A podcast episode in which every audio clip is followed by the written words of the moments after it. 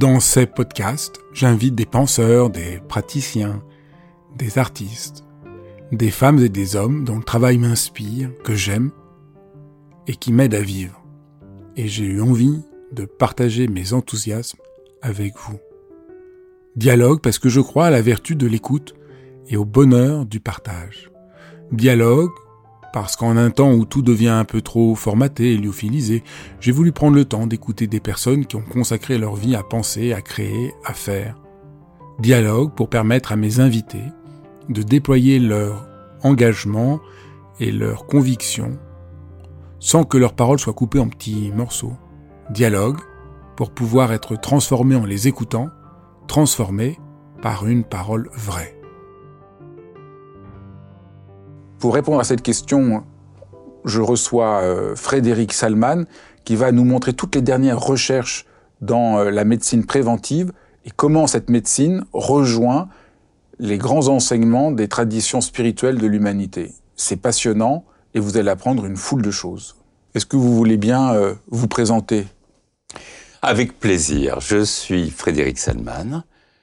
Je suis médecin, je suis cardiologue, l'hôpital européen Georges Pompidou à Paris. Également, je suis nutritionniste. J'étais prof de nutrition aux États-Unis. Alors, dans, dans, ce livre, La santé devant soi, euh, c'est un grand panorama, un grand parcours sur euh, comment, au fond, euh, bien vivre, comment trouver une forme d'hygiène de vie. Et vous vous basez sur le savoir des traditions spirituelles et religieuses de l'humanité pour nous aider à trouver l'équilibre juste. Comment ce lien s'est imposé euh, à vous Au début, on est un peu surpris. En fait, l'idée de ce livre est venue d'une étude scientifique que je découvre qui montre que les croyants vivent 7 ans de plus en bonne santé que les autres. Ça me semble vraiment curieux. J'ai envie de gratter plus loin. Je m'aperçois qu'en fait, c'est les croyants dans une religion, mais aussi les gens qui ont un sens profond dans leur vie. Je vais un petit peu plus loin et je m'aperçois qu'effectivement, quand les gens ont un sens profond dans leur vie, une croyance, ils ont un système immunitaire beaucoup plus fort que les autres. Donc en fait, toutes les découvertes récentes ont montré qu'il y a un lien puissant entre la puissance du mental et notre immunité. Alors notre immunité, c'est important, puisque dès l'âge de 20 ans, elle commence à chuter. C'est pour ça qu'à 90 ans, on peut mourir d'une grippe. Notre système immunitaire nous protège des virus, des bactéries, des cellules cancéreuses qu'on fabrique tous les jours. Bref, si le système immunitaire n'est plus au rendez-vous, eh ben on meurt.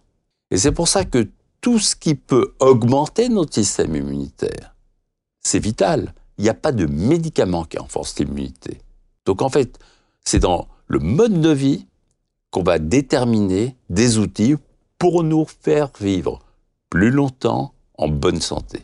Et donc, euh, les grands axes, c'est donc le rapport à notre esprit, le rapport à nos émotions, le rapport à l'alimentation, le rapport au sommeil. C'est un peu les grands axes. Alors, il y a beaucoup de choses. La force du mental compte beaucoup. D'ailleurs, par rapport au stress, on dit le stress, attention, c'est dangereux. Eh bien, une étude allemande a montré que l'absence totale de stress fait mourir beaucoup plus vite. Là, j'ai adoré. Parce que, quelque part, pour maintenir cette énergie mentale, elle va maintenir aussi l'immunité. C'est pour ça que, tiens, par exemple, de, des recherches récentes sont intéressées à Alzheimer chez l'homme. Eh bien, on a découvert que le point commun d'Alzheimer chez l'homme, très fréquent, retraite précoce. Si on prend sa retraite à 55 ans, 60, 65, 70, etc., 15% de risque d'Alzheimer en plus tous les 5 ans. Même si la retraite est ponctuée de dire oh il y a des retraités qui depuis que je suis en retraite j'ai plus une seconde à moi le golf le bridge les petits chevaux l'association les petits enfants non faut des vraies activités avec un peu de stress ça ça protège pas les activités bidons. On peut faire croire à l'entourage qu'on fait quelque chose, à soi-même, mais on ment pas au système immunitaire qui décroche. Et vous montrez aussi que, euh, pareil, alors ça j'étais très, très content parce que c'est un peu un de mes, un de mes dadas, mais que l'idée qu'il faudrait être dans une sérénité totale et parfaite, au fond, c'est une illusion. C'est pas du tout ça qui nous rendra euh, euh, qui rend vraiment heureux et qui permet de, Ah non, de favoriser savez- le système immunitaire. En trois semaines de vacances, on perd 20 points de quotient intellectuel. C'est pas rien. C'est pour ça que je pars jamais en vacances. Alors en fait, les... ça, ça décroche très vite. Alors les, les, les Allemands ont trouvé un petit peu en recherche la durée idéale des vacances. Il faut savoir où on part. Et les huit semaines qui précèdent, on va penser exactement à- aux vacances et on se fait du bien, on sécrète des hormones du bonheur. Une semaine de vacances maximum, ça, ça fait du bien. Mais au-delà d'une semaine, ça sert plus à rien. Et les quatre semaines retour, on y pense, on se fait encore du bien. Donc des petits spots de temps en temps. Mais quelque part s'arrêter, on est comme des montres automatiques. On se recharge dans le mouvement. Albert Einstein le disait, la vie c'est comme la bicyclette. On arrête de pédaler autour. On s'écroule. D'ailleurs, ce qui est intéressant, C'est très surprenant parce que ça va complètement contre beaucoup de croyances que nous, que nous avons. mais c'est complètement... Regardez, si je vous prends, je plate vos deux jambes pendant deux mois pour qu'elles se reposent. Quand je casse ce plate, vous tombez par terre, il n'y a plus de muscles. En fait, c'est l'énergie, l'activité qui fait qu'on vit. Le cerveau. Prenons un exemple. Si on pensait avant qu'on naissait avec un stock de neurones, à la fin, il n'y en a plus du tout, on devient gâteux. Mais c'est pas vrai du tout. Si tous les deux, on nous fait un IRM pour mesurer la taille de notre cerveau aujourd'hui, et puis pendant trois mois, on décide ensemble de rentrer dans un cirque et on apprend à jongler. On jongle parfaitement au bout de trois mois. Au bout de trois mois, quand on refait un IRM, la taille du cerveau sur une certaine zone a augmenté. Si on veut pas vieillir cérébralement, il faut en permanence faire des choses nouvelles qu'on n'a jamais faites. Et là, on va augmenter notre capacité cérébrale. Ce qui flingue le cerveau, c'est l'habitude, la répétition. Vous avez aussi trouvé une étude, j'étais absolument étonné, que visiter des lieux qu'on ne connaît pas, c'est vraiment, ça donne plus de, de- de plaisir et ça participe de ce phénomène-là. Oui, parce qu'on va sécréter la dopamine, on augmente sa capacité. Aller tous c'est une les étude ans- américaine, c'est ça, où les gens ont vérifié euh, Ouais. que si on voit des lieux nouveaux, donc il faut un Il faut surtout pas aller au même endroit tous les ans en vacances. Alors je veux dire, j'ai pas de résidence secondaire. Tout le temps, il faut explorer des choses qu'on n'a jamais fait, des cuisines qu'on connaît pas, rencontrer des gens inconnus, aller vers tout ce qui est inhabituel va stimuler notre cerveau et notre joie de vivre. Et alors, dans les grands préceptes des, des traditions religieuses que vous avez regardées, euh, la question des, des rituels, on peut aujourd'hui comprendre pourquoi la fonction des rituels a un rôle important. Les rituels peuvent aider à certaines fonctions. Par exemple, pour s'endormir, il y a des gens qui ont besoin d'un rituel. De se coucher à la même heure, ça fait du bien.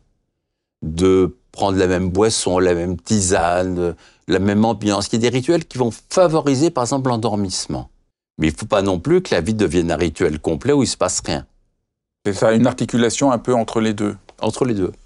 Quand vous, vous, vous montrez qu'il ne faut pas sous-estimer la dimension spirituelle des, des patients, comment cultiver cette dimension spirituelle Surtout que vous dites que même si on n'a pas de croyances religieuses, on peut cultiver cette dimension euh, spirituelle. Oui, parce que la spiritualité est une chose, la religion une autre. Il y a des gens qui ont une forte spiritualité. Il faut essayer de comprendre pourquoi une maladie apparaît.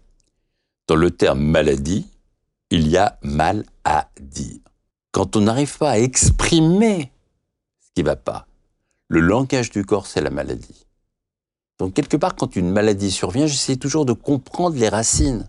Un individu, c'est un tout. Donc la maladie correspond à une rupture d'équilibre. Pourquoi? Et c'est là une des racines passionnantes de la médecine préventive. Vous dites que l'optimisme joue un rôle euh, important. Bah oui, parce qu'on sait que les optimistes vivent 7 ans de plus que les autres, ils font de vieux os. Donc quelque part, le fait de voir les choses avec un bon éclairage, dans toute situation, on peut se concentrer sur le pire ou sur le meilleur. Comment on fait pour essayer d'être optimiste? Déjà, il faut essayer dans une situation qui soit la plus... euh, Comment dire? On peut voir les choses de façon différente. Je suis rentré dans cet immeuble aujourd'hui, à La Défense. La Défense, c'est un quartier presque hostile pour moi. Parce qu'il n'y a pas le petit café du coin, il n'y a pas cette ambiance un peu village que j'aime bien. En arrivant, je vois une tour et je me dis, c'est pas. Et je me dis, ah, c'est passionnant comme les gens vivaient dans les années 70. Je suis sûr que ça date de cette époque. Qu'est-ce que et quelque part, je suis passionné en recherchant les détails qui m'évoquaient l'année. En arrivant, j'ai demandé quelle année cette tour. 70, je dis bingo, j'ai gagné. Donc en fait, je me suis concentré sur quelque chose qui était positif. Un des aspects, euh, pour éclairer, disons, ce lien entre l'esprit et la santé, vous analysez euh, le vaudou.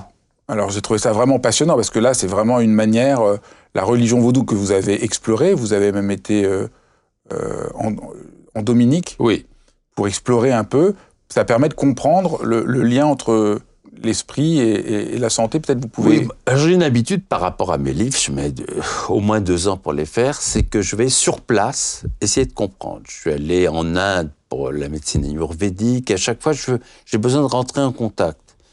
Et effectivement, dans tout ce qui est vaudou, on comprend qu'à un moment donné, il y a une puissance du mental qui peut se cogner. Il existe au plus profond de l'être humain des moyens d'auto-guérison extrêmement puissants pour se protéger de nombreuses maladies et aussi souvent guérir. On s'intéressait par exemple à l'effet placebo. L'effet placebo, vous avez mal au dos, je vous donne un comprimé, je vous dis ça, ça va vous soulager. 40% des gens sont soulagés par ce comprimé qui était en fait du sucre. Mais vous ne le saviez pas. Alors vous disait oui, c'est dans la tête, c'est psy. Et puis il y a eu une équipe italienne qui a eu l'idée de faire des prises de sang à tous les gens qui se disaient soulagés par un effet placebo. On a découvert qu'il y a une force du mental qui permet de sécréter des endorphines, comme de la morphine, pour se soulager tout de suite. Donc on a une pharmacie intérieure qui peut se déclencher par la force du mental, mais à l'inverse, il y a une force du mental qui peut déclencher des hormones corrosives, comme le cortisol, où les gens vont se bouffer, se ronger de l'intérieur. Et justement, la médecine vaudou intègre ces tendances pour que le sujet, par suggestion, arrive ou à soigner, mais il y a aussi des, espèces de magie noire que j'ai découvert pour, où les gens vont arriver à l'auto-persuasion qu'ils sont malades et vont devenir malades. Donc j'ai découvert qu'il n'y a pas seulement le, la magie noire, il y a la magie blanche. Oui. Et je voulais comprendre, et j'ai été sur place pour piger comment ça se passe. Effectivement, il y a une force de suggestion où ces personnes arrivent à faire basculer une personne pour se protéger ou pour être malade. C'est assez passionnant de voir le... Je voulais comprendre, j'ai compris. il y a aussi la magie rouge. Ah oui, il y a toute chose. Vous avez des gens qui sont qui vont exprimer à travers le mot magie des sentiments pour détruire quelqu'un, pour le protéger, pour se protéger ou autre. C'est tout ce système qui fonctionne. Qu'est-ce que ça nous permet de comprendre euh, vous parlez euh, de mettre des aiguilles dans une poupée. Vous faites des allusions à ce qu'on pourrait nous faire quand on est énervé ou en colère. Oui, parce qu'à un moment donné, les gens ont du stress qui s'emmagasinent. Et l'évacuation du stress, il faut le faire. Parce que s'il n'est pas évacué, ce mauvais stress, il va faire du mal. Alors certains vont se mettre à manger n'importe comment, grossir, manger des cochonneries, manger de la crasse, d'autres vont fumer, d'autres vont boire. Et parfois, il y a des sujets, on s'est aperçu que de prendre un objet et enfoncer des aiguilles dedans en disant que c'est la personne qui vous est hostile, soulageait ce stress. Pourquoi pas? On sait qu'il n'y aura aucun impact sur la personne en question, mais ça sert de catalyseur à une énergie négative. Alors après, vous parlez aussi euh, de cultiver sa joie de vivre et de, voilà, de stimuler la dopamine. Bah, c'est important parce qu'en fait, il y a des hormones qui nous font un bien fou, font du bien à nos cellules.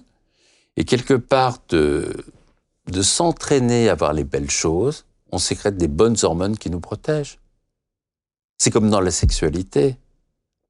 La sexualité, 12 rapports sexuels par mois augmentent de 10 ans l'espérance de vie en bonne santé. Mais par contre, la masturbation marche pas. Pourquoi? Parce que quand il y a un rapport sexuel avec une personne, on sécrète dopamine, ocytocine, sérotonine, endorphine, un cocktail d'hormones du bien-être qui vont protéger l'organisme. Mais la masturbation donne un côté solitude où il n'y a pas cette sécrétion. Et souvent, des gens, après des masturbations, sont un peu tristes. Et on comprend parce qu'il n'y a pas eu ce feu d'artifice hormonal. Donc trois fois par semaine. 12 fois par mois, c'est trois fois par semaine, c'est ça? La bonne, Très bon calcul. La bonne... La bonne euh, alors, un des grands autres axes du, de votre travail, du livre, là vous avez vraiment une expertise, c'est euh, l'alimentation. Comprendre euh, l'alimentation et comprendre que pour être en bonne santé, ce qu'on mange joue un rôle majeur. Alors, vous, vous commencez par réfléchir sur la gourmandise. le, le, premier point, c'est pas ce qu'on mange, c'est quand on mange. Et en particulier, à travers ce livre, j'ai observé que toutes les religions du monde, toutes les traditions, tous les rituels depuis le début de l'humanité ont un point commun, le jeûne. Tous, dans toutes les religions, on le retrouve. Et alors j'ai exploré, effectivement, je parle du jeûne séquentiel. Euh, qu'est-ce que c'est? Pendant 16 heures, on arrête de manger, sauf s'il y a des contre-indications du médecin traitant. On arrête de manger, on boit de l'eau, du thé, des tisanes, un peu de café si on veut, sans sucre, sans édulcorant. On s'hydrate. À chaque seconde, on produit 20 millions de cellules pour remplacer nos cellules usées ou mortes. Et le risque d'erreur de copie augmente avec l'âge, donnant lieu à des cancers et des maladies dégénératives. On a découvert que quand les gens pratiquent ce jeûne séquentiel, on renforce l'ADN. Il y a moins d'erreurs de copie D'ailleurs, le teint est plus clair, on est plus tonique, moins d'as, moins d'allergie, moins de rhumatisme. En fait, tout se passe comme si dans une vie, on avait un nombre de repas limité à prendre. Aujourd'hui, en France, on ne meurt pas de carence ou de faim, on meurt d'excès. Digérer, c'est pas rien. On fait travailler une dizaine d'organes. Le pancréas, le côlon, le foie, les reins, des hormones, des enzymes, une usine. Il faut laisser au corps le temps de régénérer, de se réparer. On refait le revêtement des intestins tous les cinq jours. Laissons encore le temps de se régénérer. Nos ancêtres étaient à un ou deux repas. Trois, quatre, on ne sait pas gérer du tout. Donc, il faut lutter contre notre obsolescence programmée. Alors, il y a eu des découvertes fantastiques sur le jeûne séquentiel ces dernières années. Il y a en particulier un prix Nobel japonais.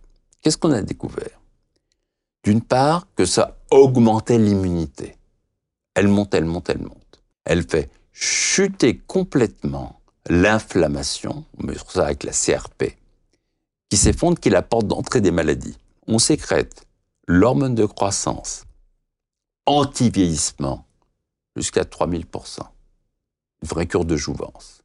Et enfin, on va sécréter une petite molécule qu'on appelle BDNF, qui fait qu'on a une superbe acuité cérébrale, très bonne mémoire et en plus on a une bonne humeur. Donc en fait, le jeûne séquentiel, ça veut dire prendre deux repas au lieu de trois. Certains en prennent même un seul. C'est accepter à un moment donné d'avoir faim. Et bien justement, ce qu'a montré ce prix Nobel japonais, c'est quand on a faim, on sécrète de la gréline, qui est l'hormone de l'appétit, et cette gréline booste à fond l'immunité. Autrement dit, c'est la faim qui fait du bien. Et si on accepte d'avoir faim pendant une heure ou deux, eh bien d'un seul coup, on a une énergie qui se développe, une énergie naturelle formidable. Essayez le jeûne séquentiel, vous allez voir, c'est assez étonnant. Beaucoup de gens se mettent à table, ils n'ont pas faim du tout, ça n'a aucun sens. Il faut écouter. Donc le jeûne séquentiel, c'est tous les jours Tous les jours, bien sûr. Il faut écouter avec bon sens les signaux du corps se mettre à table si on n'a pas faim n'a pas de sens. Donc c'est ne pas manger au petit déjeuner ou ne pas manger le soir. Oui. C'est bien, on nous a expliqué tout le temps qu'il fallait tout le temps manger au petit déjeuner. Ça peut être une solution de ne plus manger de petit déjeuner. L'histoire de beaucoup manger au petit déjeuner, euh, je ne parle pas des enfants et des femmes enceintes. Mais pour un adulte, ça n'a aucun sens. Il faut écouter si on a faim ou pas. Et s'hydrater, non pas avec des jus, mais parce que les jus, c'est quoi? C'est du, sucre. Et simplement, bien s'hydrater avec du thé, un petit peu de café, des tisanes. Sinon, ça n'a aucun sens. Aucun.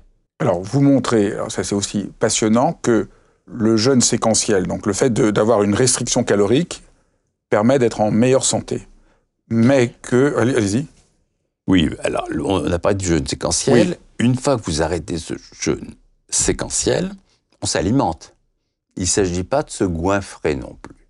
Parce que, deuxième élément, qui augmente à chaque fois, c'est le jeûne séquentiel, restriction calorique, plus activité physique, on va en reparler. Le tout fait bondir l'espérance de vie en bonne santé. Donc, ça vaut le coup. Alors, restriction calorique, on s'est aperçu que si on fait 30% de calories en moins, c'est 20% de vie en plus.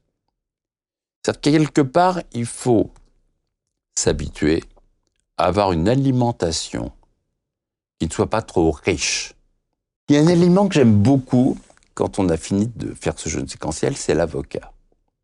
Parce que l'avocat, c'est un aliment qui est formidable. D'abord, il y a une coque importante, une peau épaisse, qui fait qu'il n'y a jamais de pesticides dedans. C'est pas peine de les acheter bio, les avocats classiques sont bons. Il y a un bon profil lipidique, ça donne une bonne satiété. Donc, quelque part, niveau appétit, il est bien contrôlé. Et c'est anti-inflammatoire. Si vous mangez, par exemple, une cochonnerie, qui est un burger, bacon, frites, avec de l'avocat, il y aura 40% d'inflammation digestive en moins. Ah, c'est bon à savoir. C'est comme le baume des intestins. Donc si on craque pour manger des frites, il faut manger de l'avocat avec. Oui, l'avocat est très très bon pour la santé. Il y a des aliments comme ça sont très protecteurs. C'est ça autre comme aliment protecteur? Moi, j'aime beaucoup tout ce qui est amandes, noix, parce que c'est excellent pour la santé aussi. Donc il y a des éléments qui font du bien. Et quelque part, d'autres, il faut être très modéré dans la consommation, parce qu'ils vont être... Alors, c'est une question aussi de réfléchir par rapport à l'âge. À 20 ans, on a une bonne immunité, on peut manger n'importe quoi, tout passe. À 40, 60, c'est plus la même partie. Est-ce que vous connaissez beaucoup d'automobiles qui ont 50 ans et qui roulent tous les jours Il n'y en a pas beaucoup. Et pourtant, c'est de l'acier. Et nous, avec nos pièces d'origine, il faut que ça tienne 100 ans. Donc, là, le, jeûne séquentiel, les restrictions euh, caloriques. il y a des choses pour aider la restriction calorique, parce que les gens, spontanément, tiens, quand je vais au restaurant, je regarde des gens manger. Il y en a, ils me font penser à des chiens qui mangent. Vous mettez une écuelle par terre, il y a un chien, il arrive, il avale tout en, deux minutes. À peine c'est posé, à peine il se jette dessus, il avale tout d'un coup. On est des humains. On vous sert quelque chose, vous regardez. Première bouchée, vous essayez de savoir ce que vous mangez, le plaisir que vous en avez. Ce que je conseille, c'est en plein milieu du plat, vous attendez 5 vraies minutes. Il y a deux façons de s'arrêter de manger. La première, on mange beaucoup très vite, très vite, très vite. On s'arrête quand les récepteurs à la pression dans l'estomac sont complètement tirés. Et là, vous avez trop mangé et 4 litres possibles dans l'estomac, vous dégrafez, vous êtes en, suralimentation. Si vous attendez 5 vraies minutes en plein milieu, le message a le temps d'arriver au cerveau. Ça stimule le centre de la satiété. Et là, on s'arrête. Vous avez fait l'expérience au restaurant. Quand on attend trop longtemps un dessert qu'on a commandé, quand il arrive, on n'en veut plus, on n'a plus faim. C'est d'ailleurs des restaurateurs m'ont dit, quand ils ne repas, ils vous disent, vous voulez pas commander le dessert, c'est long à préparer. Parce qu'ils savent que les gens ne le commanderont plus à la fin. Ils m'ont dit, c'est des bobards, c'est juste pour augmenter l'addition. Donc, en fait, il faut, par exemple, quand vous mettez à table, commencer par boire deux grands verres d'eau. Parce que ça va faire que vous allez, ou même si vous prenez un apéritif, au lieu d'essayer de, vous hydrater avec de l'alcool, ce qui ne marche pas du tout, commencez par vous hydrater avec de l'eau. Donc il y a plein de petits réflexes qui vont faire qu'on va contrôler son appétit et naturellement arriver à une restriction calorique. C'est l'histoire du poids. Plus le poids augmente, plus les cancers augmentent et les maladies cardiovasculaires augmentent. Je sais très bien régler le poids chez un individu. Il faut simplement changer des programmations physiologiques. Tiens, je vous donne un exemple. Vous avez l'habitude de mettre du sucre dans votre café. Bon, et je vous dis, on arrête, parce que le sucre, c'est pas terrible. Ça donne des rides, ça accélère le vieillissement. Aujourd'hui, un enfant de 7 ans a consommé autant de sucre que son grand-père durant toute sa vie. Si à l'hôpital, on veut, je fais un PET scan pour chercher des cellules cancéreuses dans l'organisme, on fait d'abord une intraveineuse de sucre. Si jamais Il y a des cellules cancéreuses, elles rappliquent tout de suite, elles adorent le sucre. Donc quelque part, si je veux par exemple vous dire, allez, on arrête le sucre dans le café, ben c'est pas bon. Je vais vous allez le tenir pendant trois semaines. Et après, c'est bien meilleur. Au bout de trois semaines, si je remets du sucre dans votre café, on dit Burke, c'est écœurant, je peux pas le boire. Bingo. Donc en fait, il faut régler les seuils physiologiques. On fait pareil pour le sel, qui fait que spontanément, vous allez modifier par vos propres goûts un certain nombre de prises alimentaires et éviter l'effet yo-yo où il y a plein de gens qui font des régimes pour maigrir. Tenez-vous bien, 95% des gens qui font un régime, ils grossissent. Vous voyez à peu près ce que ça donne. Donc il ne faut pas faire de régime, il faut euh, trouver la, la, la, ce que vous appelez les mystérieuses formules qui font maigrir. C'est dans le livre. Oui, c'est ça. Mais il y a euh, des manières de, donner l'illusion à notre organisme qu'on mange moins en changeant les aliments que nous mangeons. En fait, ce que j'ai expliqué dans le livre, c'est que j'ai découvert qu'il y a, par exemple, pour les gens pendant le jeûne séquentiel, certains vont avoir du mal à tenir. Il y a des mélanges de plantes qu'on utilise, qu'on trouve facilement dans le commerce. Et quand vous associez ces plantes, c'est des calories mimétiques. Qu'est-ce que c'est Ouais, ça calories imite les calories sans en être. Ça donne au cerveau l'illusion que vous avez pris quelque chose alors qu'il n'y a rien du tout. Donc en fait, il faut savoir jouer le, avoir un poids qui n'est pas en excès, c'est essentiel pour la santé. Parce que c'est pas l'esthétique dont je parle. C'est pas mon propos. C'est simplement le fait que quand le poids augmente, les maladies augmentent. Surtout avec l'âge qui augmente. Donc, c'est pour contrôler son poids, c'est une mosaïque de plein de petites choses qui vont faire qu'on va contrôler l'histoire. Il y a la méthionine. Le méthionine, en fait, c'est très intéressant parce que ça prouve qu'il en faut forcément, mais si on en prend trop, on en trouve par exemple dans les blancs d'œufs, dans les, les poulets, etc., on va jouer dans le mauvais sens sur notre longévité. Donc il faut pile la bonne dose. Un autre exemple très intéressant, c'est celui du fer. On parle d'une santé de fer, il faut du fer, Popeye et compagnie. Non, c'est pas vrai. Il y a une étude passionnante qui a eu lieu sur les donneurs de sang. On aperçu, on a découvert complètement par hasard que ceux qui donnent leur sang font moins de cancer et moins de maladies cardiovasculaires. L'explication, elle est simple.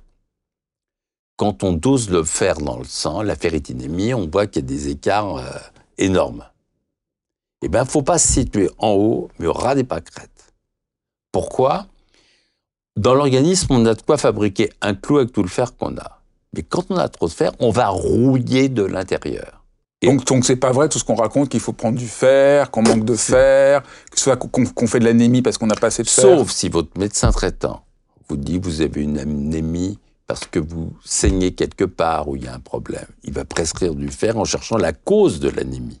On voit des patients qui font une anémie, ils manquent de fer. Tout de suite, on va donner du fer en comprimé et chercher pourquoi. Ça peut être un cancer digestif, ça peut être un problème gynécologique. Il y a plein de choses qui font que on- quel- un individu en anémie, il faut connaître la cause de l'anémie. C'est pas le fer. Le fer, c'est une conséquence. Mais quelque part, quelqu'un qui se bourre de fer en complément alimentaire ne va pas jouer dans le bon sens. En complément alimentaire, il y a des gens qui prennent des tas de pilules. Euh, certaines servent à rien. D'autres peuvent augmenter les risques de cancer. Il y a un seul complément alimentaire qui est intéressant, c'est la vitamine D, celle qu'on a par le soleil en particulier. On peut doser dans le sang la 25 hydroxyvitamine D, on sait si on en manque ou pas à peu près 40% des Français en manquent.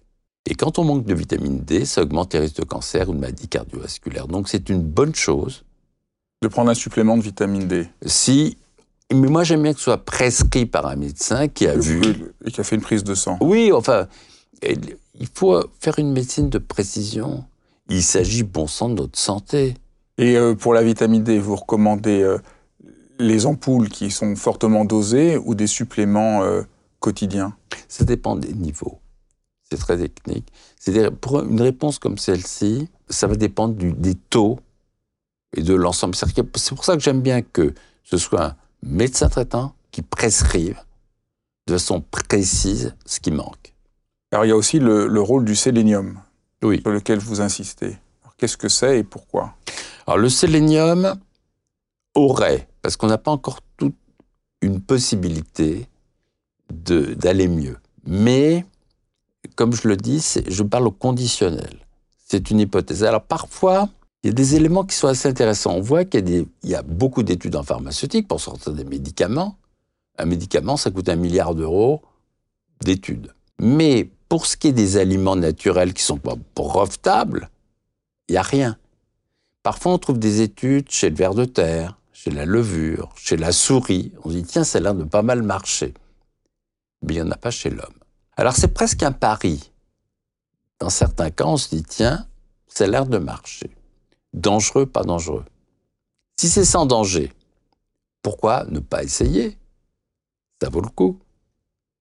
S'il y a un danger, on n'y va pas du tout.